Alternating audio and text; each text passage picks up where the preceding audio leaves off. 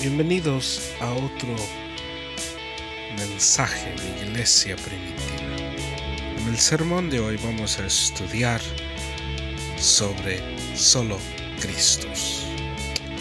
Hemos empezado una serie donde vamos a estudiar sobre las cinco solas de la Reforma. La semana pasada estudiamos solo Escritura.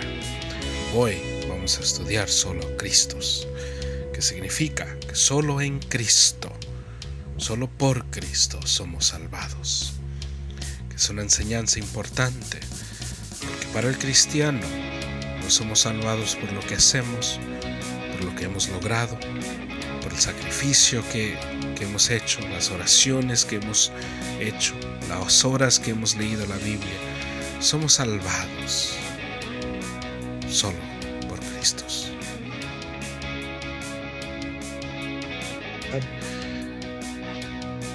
Y en esta noche vamos a hablar de Jesús. Vamos a hablar de que solo en Cristo somos salvados, que solo ah, por las cosas que hizo el Señor nosotros tenemos la salvación, que es, es algo importante de saber. Ah, nosotros como cristianos creemos vivimos con la enseñanza de la palabra, que, solos, que somos salvados, tenemos la salvación a través de la gracia solamente, por medio de la fe solamente, en Cristo solamente, de acuerdo a la palabra solamente, para la gloria de Dios solamente. Y esas son las cinco solas, eh, eh, de eso habla, esa es el, eh, la enseñanza que, que, se ponen en cinco, pero para, para que haya un, un entendimiento más, más directo. Les, les hablé la semana pasada sobre el empiezo, como en el, en el, en el tiempo de Martín Lutero y después luego Juan Calvino llegó este, eh, esta, la reforma, que es lo que hoy en día miramos, que miramos que, que la reforma de la iglesia se mira hasta hoy, donde se sigue enseñando, donde se sigue viviendo la, establección de, de la reforma, donde el Evangelio estaba debajo de, de, otras cosas, estaba debajo de, de otras costumbres y, y, lo que se era necesario para la salvación. Se había hecho de cosas de ceremonias o de dinero, y donde la iglesia en el tiempo antes de la reforma había pasado por, por, por un cambio, un cambio donde ya no se, no se estaba enseñando la palabra de Dios, de una manera simple, al menos no eh, abiertamente. Y cuando llega la reforma, cambia y, hay una, división entre la iglesia y, los reformadores. Y, la iglesia en ese tiempo que había tomado poder sobre la tierra era, o sobre la mayoría de la gente era la iglesia católica. Y miramos que, que debajo de la Iglesia Católica había caído muchas de las enseñanzas de, del Evangelio. Y cuando empieza la reforma, se, se, ponen a la palabra de Dios y se pone al centro la doctrina de la gracia, que es lo que nosotros hoy creemos. Nosotros somos salvados por gracia. Y, eso que significa ser uh, el significado de, cuando alguien habla de que, de, que somos una iglesia reformada o que yo creo en la reforma, lo que ellos están diciendo con eso es que ellos creen en, las, en la doctrina, en las doctrinas de la gracia, que son las cinco solas del Evangelio, que, cuando uno las lee uno se da cuenta, sí, yo, yo sí creo ah, que solo por la gracia, solo por fe, solo en Cristo, solo de acuerdo a la palabra de Dios y para la gloria de Dios soy salvado. En esta noche vamos a estudiar que solo estamos salvados en Cristo.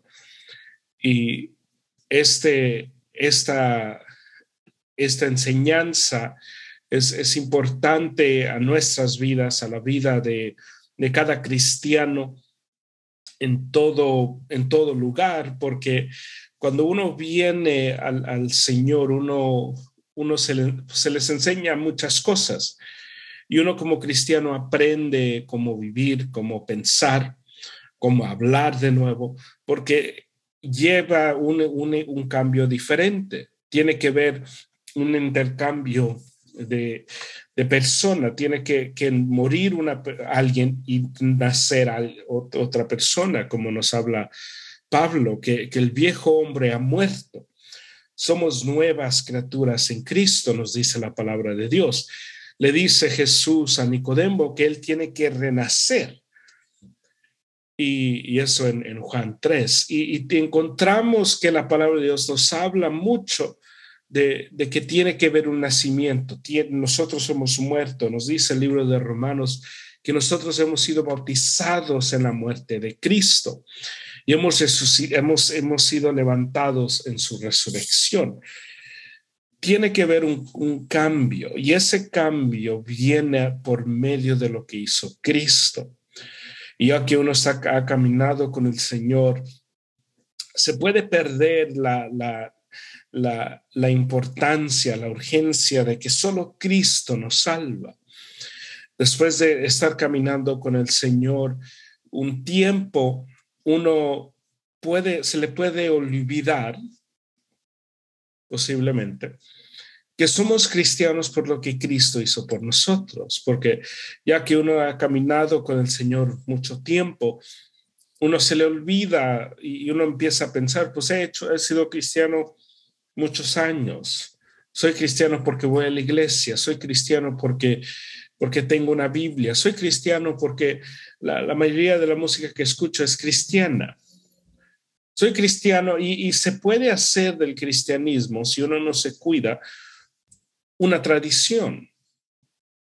Que, que no somos cristianos porque lo que hizo, Cristo hizo, sino porque lo que yo estoy haciendo, porque soy líder, porque soy pastor, porque uh, estoy dirigiendo a la alabanza, porque yo dirijo la oración, porque yo hago esto, porque yo hago lo otro. Y en ese momento es importante no caer pensando que nosotros somos cristianos por lo que nosotros estamos haciendo. Hay, hay un grupo eh, estaba estudiando de este grupo. Ayer estaba leyendo sobre un grupo que, que, en, que en los 1950, 60 y 70 era un grupo muy popular y era un grupo que, que, que ellos se, se, llamaban lo, los que estaban regresando a la, a la, la fundación y, y, ellos habían hecho una, una diferencia, ellos habían hecho un, una división entre ellos y, y los evangelistas de, su tiempo. Y este grupo que empezó con, un, un, celo de Dios, un celo de las cosas de Dios, queriendo tener cosas de las cosas cristianas, la, las querían mantener sagradas y lo que ellos empezaron a hacer donde empezó con algo que podía ser bueno, con un celo grande para mantener lo cristiano cristiano, se, se hizo algo legalista. Y este grupo, en vez de, de, traer las cosas del Señor y mantener y guardar la, lo, los, lo sagrado y lo santo de, del cristianismo, hicieron del cristianismo reglas hicieron algo donde si tú no vivías como ellos querían que tú vivieras, entonces ibas a tener problemas. Y entre más creció este movimiento y este grupo, se encontró que este grupo era más de reglas donde las mujeres se tenían que vestir de cierta manera, los hombres se tenían que vestir de cierta manera, no podías hacer esto, no podías hacer lo otro, no podías involucrarte aquí, no te podías involucrarte acá. Y, había muchas reglas, muchas reglas de, de, de legalismo, cosas que, que no toman parte del Evangelio. Y cuando nosotros nos alejamos y se nos olvida que solo por lo que Cristo hizo por nosotros, nosotros también nos podemos hacer legalistas. La importancia de mantener a Cristo en el centro de, nuestras vidas, en el centro de la razón por qué hacemos todo, en el centro de la razón por qué tenemos salvación, por qué tengo fe, por qué tengo paz, por qué tengo gozo cuando nosotros nos, alejamos y, no ponemos a Cristo, no, no, no lo mantenemos en el centro, nosotros vamos a hacer de nuestras vidas de, leyes, grandes leyes vamos a inventarnos. Y este grupo llegó en el año, en, el año 1900, en los 60, donde el presidente de, de este grupo Em, tuvo un sermón y un sermón ah, racista, donde dijo eh, en su sermón, habló de, la importancia y, de, mantenerse, de, mantenerse separados, que, que cada cultura no podía involucrarse el uno con el otro, porque eso no era lo que Dios quería. Y encontramos que cuando nos, entre más nos alejamos del Señor, más nos alejamos de que Cristo murió por nuestros pecados. Entre más nos alejamos de, esa enseñanza, aunque puede ser básico, aunque puede, aunque se puede repetir, aunque nos podamos sentir, yo ya sé esta historia, trae mucho peligro cuando nos alejamos de eso. Entre más nos acercamos a Cristo, entre más mantenemos que Cristo es el centro, que Cristo murió por nuestros pecados, crece más la misericordia que nos vamos a tener el uno al otro, crece más el amor que nos vamos a tener el, el, uno al otro, crece más la paciencia que vamos a tenernos, porque vamos a seguir creciendo, entendiendo que nosotros hemos fallado, que nosotros necesitamos amor, que nosotros hemos sido, hemos recibido del Señor no una lista de reglas, sino un gran amor, una gran gracia, un gran, una, una gran paz para vivir nuestras vidas. Empezamos en Juan 1.1, porque tenemos que empezar desde el principio para poder establecer que Cristo murió por nosotros. Y para establecer esta, esta quinta, esta segunda reforma de las cinco solas, que solo en Cristo somos salvados, nos dice Juan 1.1. Y, y les doy un, un, un segundo para que lleguen ahí. Nos dice la palabra de Dios, Juan 1.1 nos dice, en el principio existía el verbo y el verbo estaba con Dios y el verbo era Dios. Empezamos aquí porque para poder comprender y para poder mantener a Cristo en el centro, tenemos que establecer una enseñanza importante. Cristo no entró a la escena en este momento. Cristo no entra a la escena de la historia del mundo en la Navidad. Cristo desde el principio existía. Cristo no es una creación de Dios. Cristo no es una, una creación como nosotros. Cristo no es como creen los, los, ah, los ah, testigos de Jehová, no es el hermano de Satanás. Cristo es Dios. Y cuando hablamos de Cristo, no estamos hablando de, un ángel, no estamos hablando de, de una persona poderosa creada por Dios. Estamos hablando de Dios en la forma humana. Nos dice el libro de Colosenses que, que Jesús es la imagen en el griego la palabra habla de la foto. Nos dice Pablo que Jesús es la foto. Si quieres ver al Padre tiene, tenemos a Cristo. Si quieres saber cómo habla Dios, tienes a, tienes a, a Cristo, es la foto de Dios. Y aquí nos dice Juan, en el principio existía el verbo, el verbo hablando de Jesús. En el principio existía el verbo. Y el verbo estaba con Dios. Y el verbo era Dios. Nos habla aquí Juan de la, de la Trinidad de nuestro Dios, que se servimos a un Dios trinitario, uno. Segundo, nos habla de que el verbo existía en el principio, el verbo estaba con Dios, hablando de la Trinidad de, nuestro Dios. Y también nos dice el verbo era Dios. Tres cosas, tres, tres cosas que él nos dice. En el principio existía el verbo. Y cuando habla del principio, habla antes de toda la creación.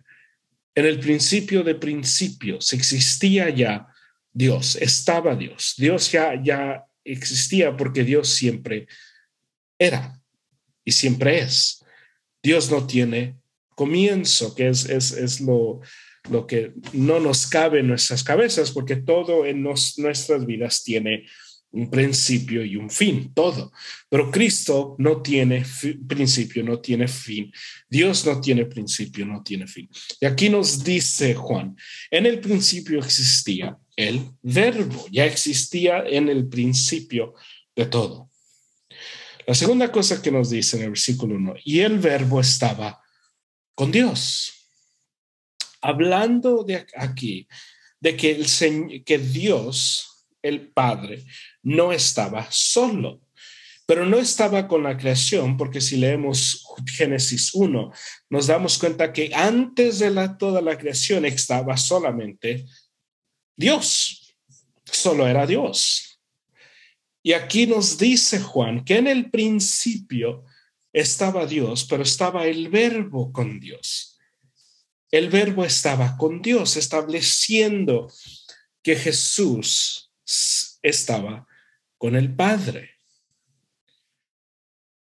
Y si uno quiere decir y terminar aquí, decir, pues él, él puede ser Dios, dice, dice Juan, un, Juan 1, puede decir uno, es, es porque él fue la primera creación. Nos dice aquí Juan, y el verbo era Dios, hablándonos de que Jesús estaba, en el principio, estaba con Dios, el verbo era Dios.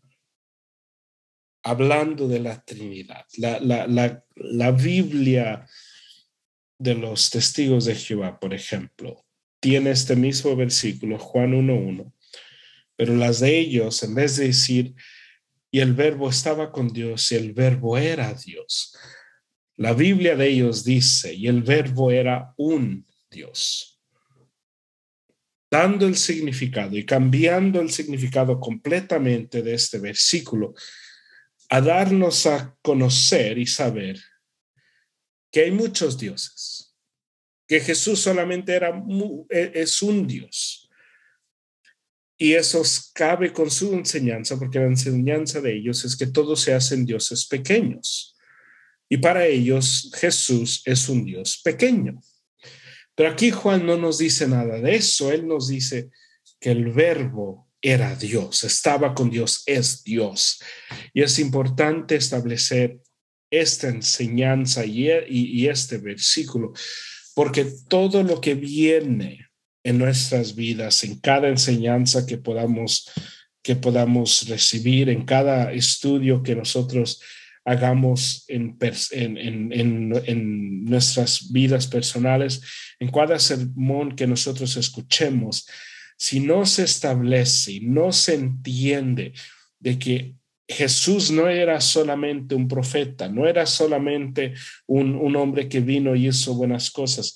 Si no se establece que Jesús es Dios, que la razón por qué Él es todopoderoso, la razón por qué el libro de Apocalipsis habla de Jesús de una manera poderosa, que la revelación, que el libro de Apocalipsis es la revelación de Jesús Es Cristo que está siendo revelado. La importancia, si no entendemos que Cristo es Dios, entonces todo, todo, todo lo demás o se hace insignificante. Cuando no establecemos a Cristo como Dios, lo vamos a tomar como una persona buena. Cuando no establecemos a Cristo como Dios, vamos a nosotros a hacer lo que nosotros queramos con este Jesús, porque Jesús es Dios y por eso Él recibe adoración, por eso él es digno de toda adoración. Por eso el libro Apocalipsis, Apocalipsis nos dice que Él es el alfa y el omega, el principio y el fin. Por eso a Él se le adora para siempre, porque Él es Dios. Y por eso es que Él puede tomar, venir y tomar nuestro lugar en la cruz. Él puede tomar nuestro lugar en la cruz porque solamente una persona perfecta, sin mancha, iba a poder derramar su sangre por nosotros. Cristo no era un hombre perfecto solamente porque así fue creado. Cristo fue un hombre perfecto porque Cristo era Dios. Hay una, se dice del Señor y la enseñanza y la doctrina que se enseña es que Cristo era completamente Dios y completamente hombre. Es la enseñanza que, cuando hablamos de, de la divinidad de Cristo, se tiene que incluir eso, porque Cristo era ciertamente humano, no era, no era ángel o no, o no era un, un, una creación celestial, era, era ciertamente humano, pero también era Dios. Y por eso es que Él, solamente Él puede pagar la deuda de nuestros pecados. Por eso Él nos, nos puede acercar hacia Él mismo. Por eso Él puede hablarnos y, y, hablar con una autoridad, como hemos leído en el libro de Marcos, una autoridad que ninguna persona en el tiempo de Cristo podía, podía tener. Es por eso que Cristo puede establecer diferentes cosas que hemos estudiado ya en el libro de Marcos, porque es, Él es Dios. Y también es esa la razón por qué los fariseos lo querían matar, porque Él decía que Él es Dios. Dice el versículo 2, Él estaba en el principio con Dios todas las cosas fueron hechas por medio de Él. Todavía sigue hablando del verbo. Y sin Él, nada de lo que, ha sido hecho fue hecho. En Él estaba la vida y la vida era la luz de los hombres. Y la luz brilla en las tinieblas y las tinieblas no la comprendieron. Ahora el versículo 3 nos dice que todas las cosas fueron hechas por medio de Él. Solo podemos decir eso de Dios, porque si uno lee Génesis 1, se da cuenta que la creación fue hecha por Dios. La creación, el creador del mundo es Dios. Aquí nos dice Juan 1, todas las cosas fueron hechas por medio de Él y sin Él, nada de lo que ha sido hecho fue hecho. En Él estaba la vida y la vida era la luz de los hombres. Cristo es el que nos da vida. Cristo es nuestro creador y todo fue hecho por Cristo y para Cristo. ¿Qué es lo que se debe de establecer cuando nosotros hablamos y, cuando leemos y, cuando se puede escuchar, cuando escuchen hablar de las cinco solas de la reforma y llegan a solo Cristo? Esa es la enseñanza. La enseñanza es que solo Cristo puede salvarnos, solo Cristo puede dar su vida por nosotros, solo Cristo puede establecer un nuevo pacto. ¿Por qué solo Cristo? Porque solo Cristo era hombre y Dios. No lo podía hacer Pablo, no lo podía hacer Pedro, no lo podía hacer Jeremías o Daniel o Juan el Bautista. Solo Dios podía salvar y pagar la deuda del pecado que Dios había puesto. Solo Dios. Y cuando Dios baja, cuando Dios viene y establece su reino en la tierra y muere, muere en la cruz y resucita el tercer día, él paga la deuda de nuestros pecados, uno, que Él había puesto, pero Él también establece su reino por toda la eternidad en el corazón de cada persona que se arrepienta y reciba a Cristo como su Salvador. Hasta antes de eso, antes de ese evento, antes de la muerte y resurrección de Cristo, las personas tenían que que apoyarse, tenían que confiar en que ellos iban a ser escuchados y, tenían que confiar que ellos se iban a poder arrepentirse y ofrecer un, sacrificio de animal inmediatamente. Y obviamente ese, ese, ese, ese pacto es un pacto muy limitado. Ese pacto es muy duro de ir a todas las naciones y establecer ese pacto porque se necesita ciertas cosas. Cuando llega Cristo y establece su pacto y pone el nuevo pacto de la fe y de la gracia sobre la tierra, le puede decir a sus, a sus discípulos que vayan por medio, por a través de todas las naciones y prediquen a Cristo. Porque ahora Cristo ha establecido su reino aquí en la tierra a través de los corazones de las personas que se han arrepentido y, han, y han confesado a Cristo como su Salvador. Nos dice Juan 1, versículo 14. Y el verbo se hizo carne y habitó entre nosotros y vimos su gloria, gloria como del unigénito del Padre lleno de gracia y de verdad.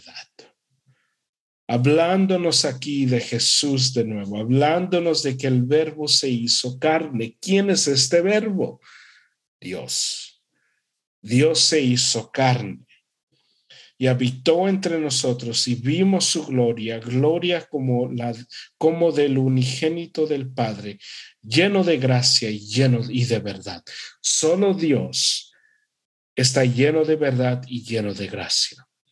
Y Cristo, tomando la forma de un hombre, camina en la misma esencia.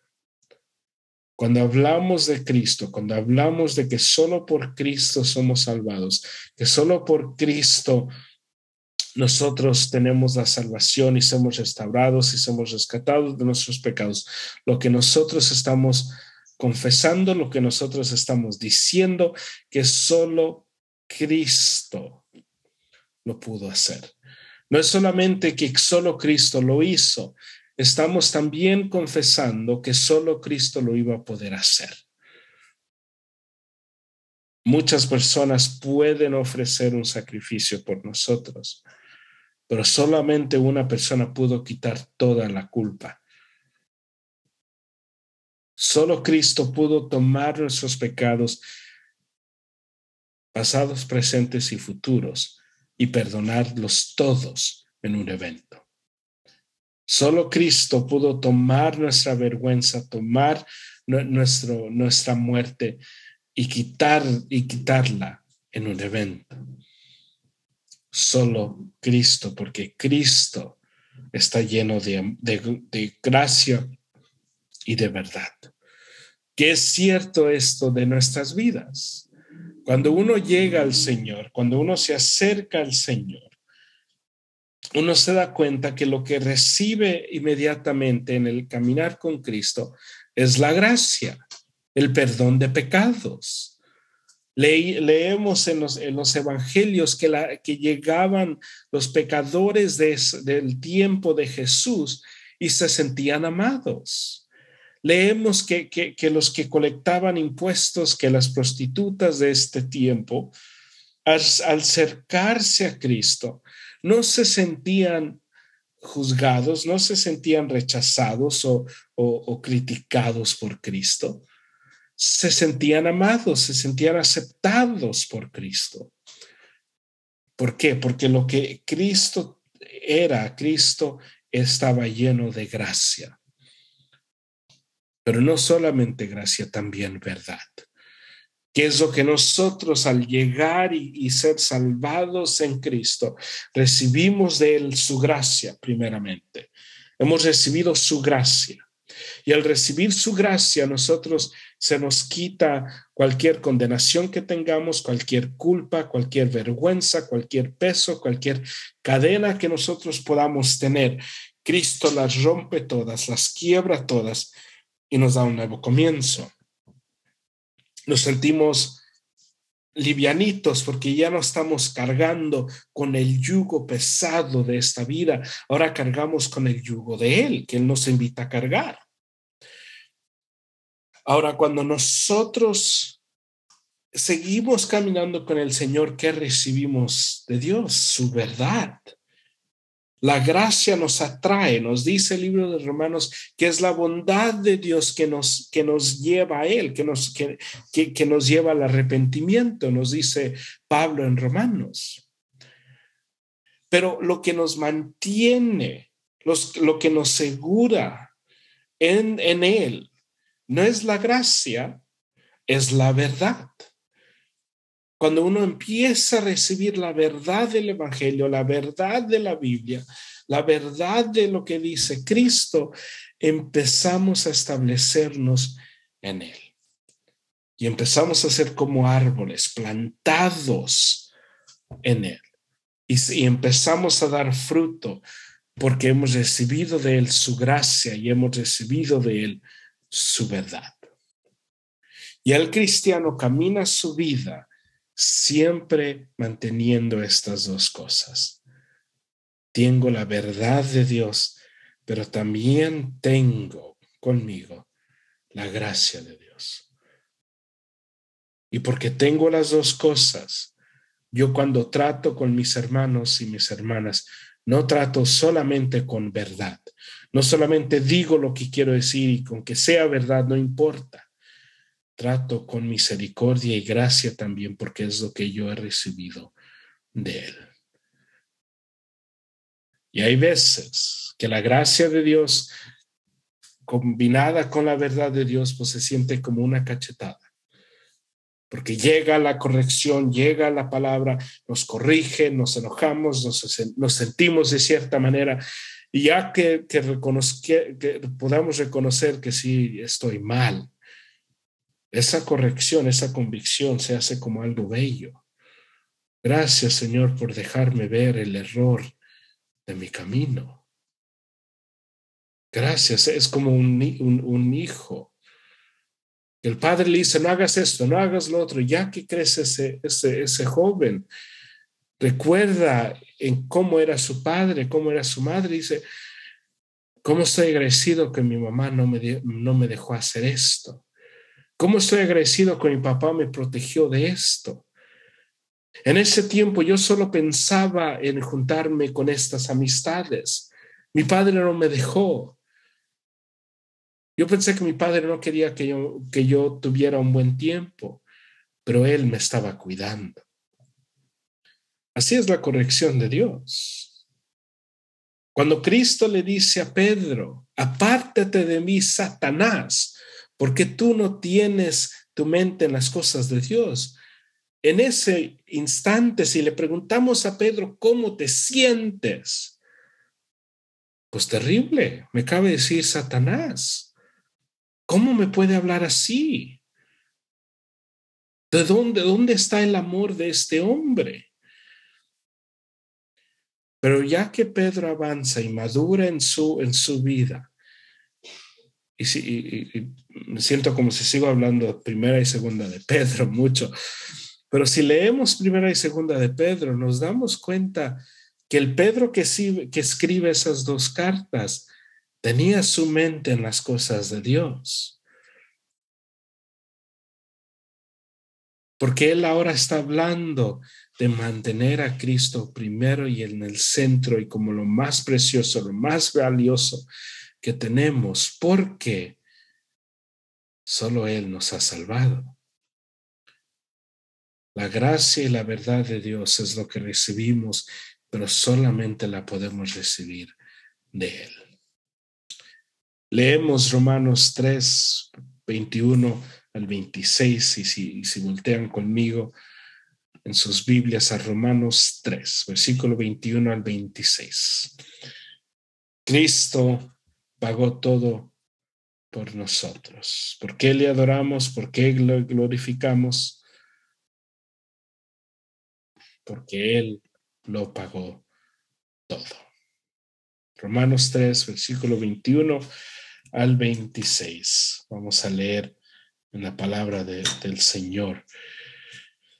Dice, pero ahora, aparte de la ley, la justicia de Dios ha sido manifestada, antes tiguada por la ley y los profetas, es decir, la justicia de Dios por medio de la fe en Jesucristo para todos los que creen porque no hay distinción, por cuanto todos pecaron y no alcanzaron la gloria de Dios, siendo justificados gratuitamente por su gracia por medio de la redención que es en Cristo Jesús, a quien Dios exhibió públicamente como propiciación por su sangre a través de la fe como demostración de su gracia, porque en su tolerancia Dios pasó por alto los pecados cometidos anteriormente para demostrar en este tiempo su justicia, fin de que Él sea justo y sea el que justifica al que tiene fe en Jesús. Como nos dice el himno antiguo, Cristo lo pagó todo. Cristo lo pagó todo y por eso nosotros, cuando hablamos de las cinco, reformas, se incluye solo en Cristo Jesús, porque solo Cristo pagó todo. Nos dice aquí Pablo en Romanos 3 que fue Cristo quien tomó nuestro lugar, fue Cristo quien, quien pagó nuestra deuda, fue Cristo quien tomó nuestro lugar. Su muerte fue, fue una muerte donde Él tomó el lugar de nosotros. Nosotros merecíamos morir y pagar por nuestros pecados. Lo justo iba a ser que nosotros viviéramos una vida de pecado y pagaríamos con nuestras vidas. Eso es justo. Hay gente que grita y llora por que el Señor haga justicia que el Señor traiga justicia. Y, por eso el Señor establece las leyes, las cortes y todo eso. Pero es importante que nuestras relaciones, en nuestras vidas personales, con la gente que tratemos, no busquemos la justicia siempre. Yo obviamente estoy hablando con, en, cuestiones relacionales, no, hablando de cuestiones legales. Pero cuando viene a, lo que, a lo que viene en relación propia, es importante que nosotros no seamos los que estemos tratando de imponer la justicia. Porque lo que hemos recibido de Jesús no era justicia,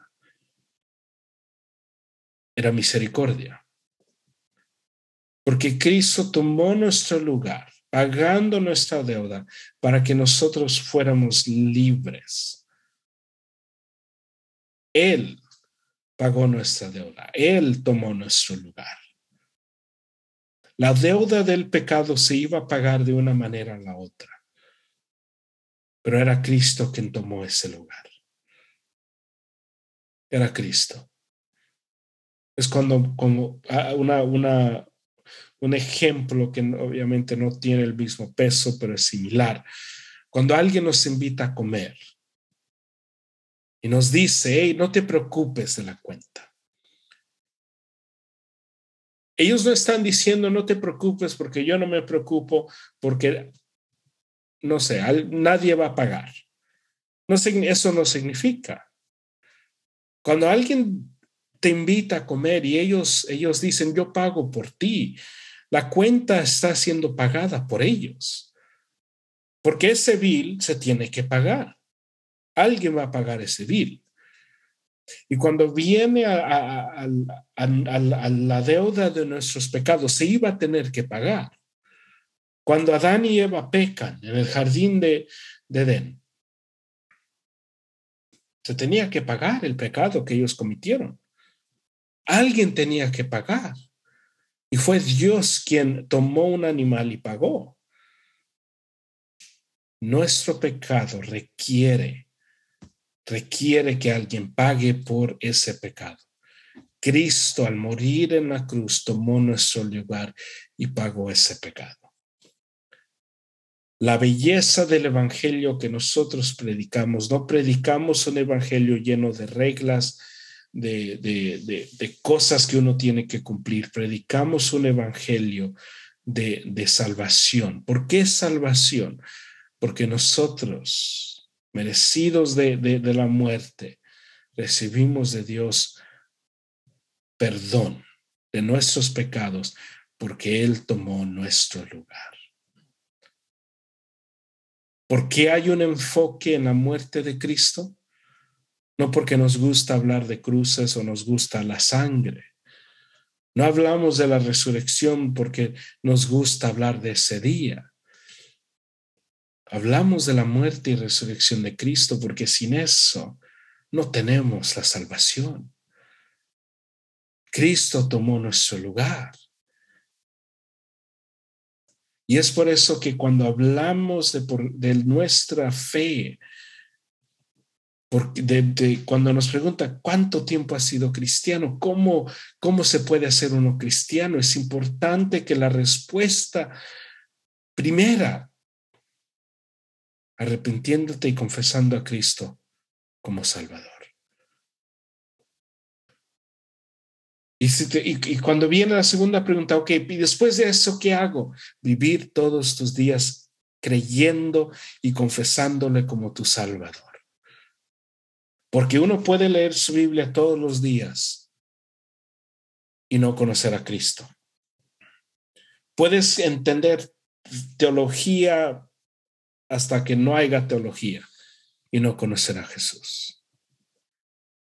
Puedes servir a la iglesia y no conocer a Jesús. Cuando viene a nuestra salvación, la salvación se obtiene por medio de lo que hizo Cristo por nosotros. No hay nada más. Lo demás que hacemos es como lo que dice Pablo en Romanos 12, es lo lógico. Él murió por mí, Él dio su vida por mí, Él resucitó, Él me quitó la vergüenza, Él me adoptó a su familia, Él me estableció como hijo suyo. Lo lógico que yo pueda hacer es leer mi Biblia, ir a la iglesia, amar a los hermanos y vivir una vida que le agrada. No porque eso me salva, sino porque es lo lógico. Cuando, cuando leemos que Pablo ruega que, que se mantengan firmes en el Señor, no porque eso los mantiene, no porque eso los hace cristianos, porque es lo lógico cuando me escuchan sermón tras sermón hablándoles y suplicándoles que lean sus Biblias, no es porque eso los va a hacer cristianos, sino porque es lo lógico. Lo peor que podamos hacer es leer la Biblia pensando, lee mi Biblia hoy, soy buen cristiano. No, porque la Biblia, sin amor, sin gracia, sin misericordia, nos hace personas que conocen mucho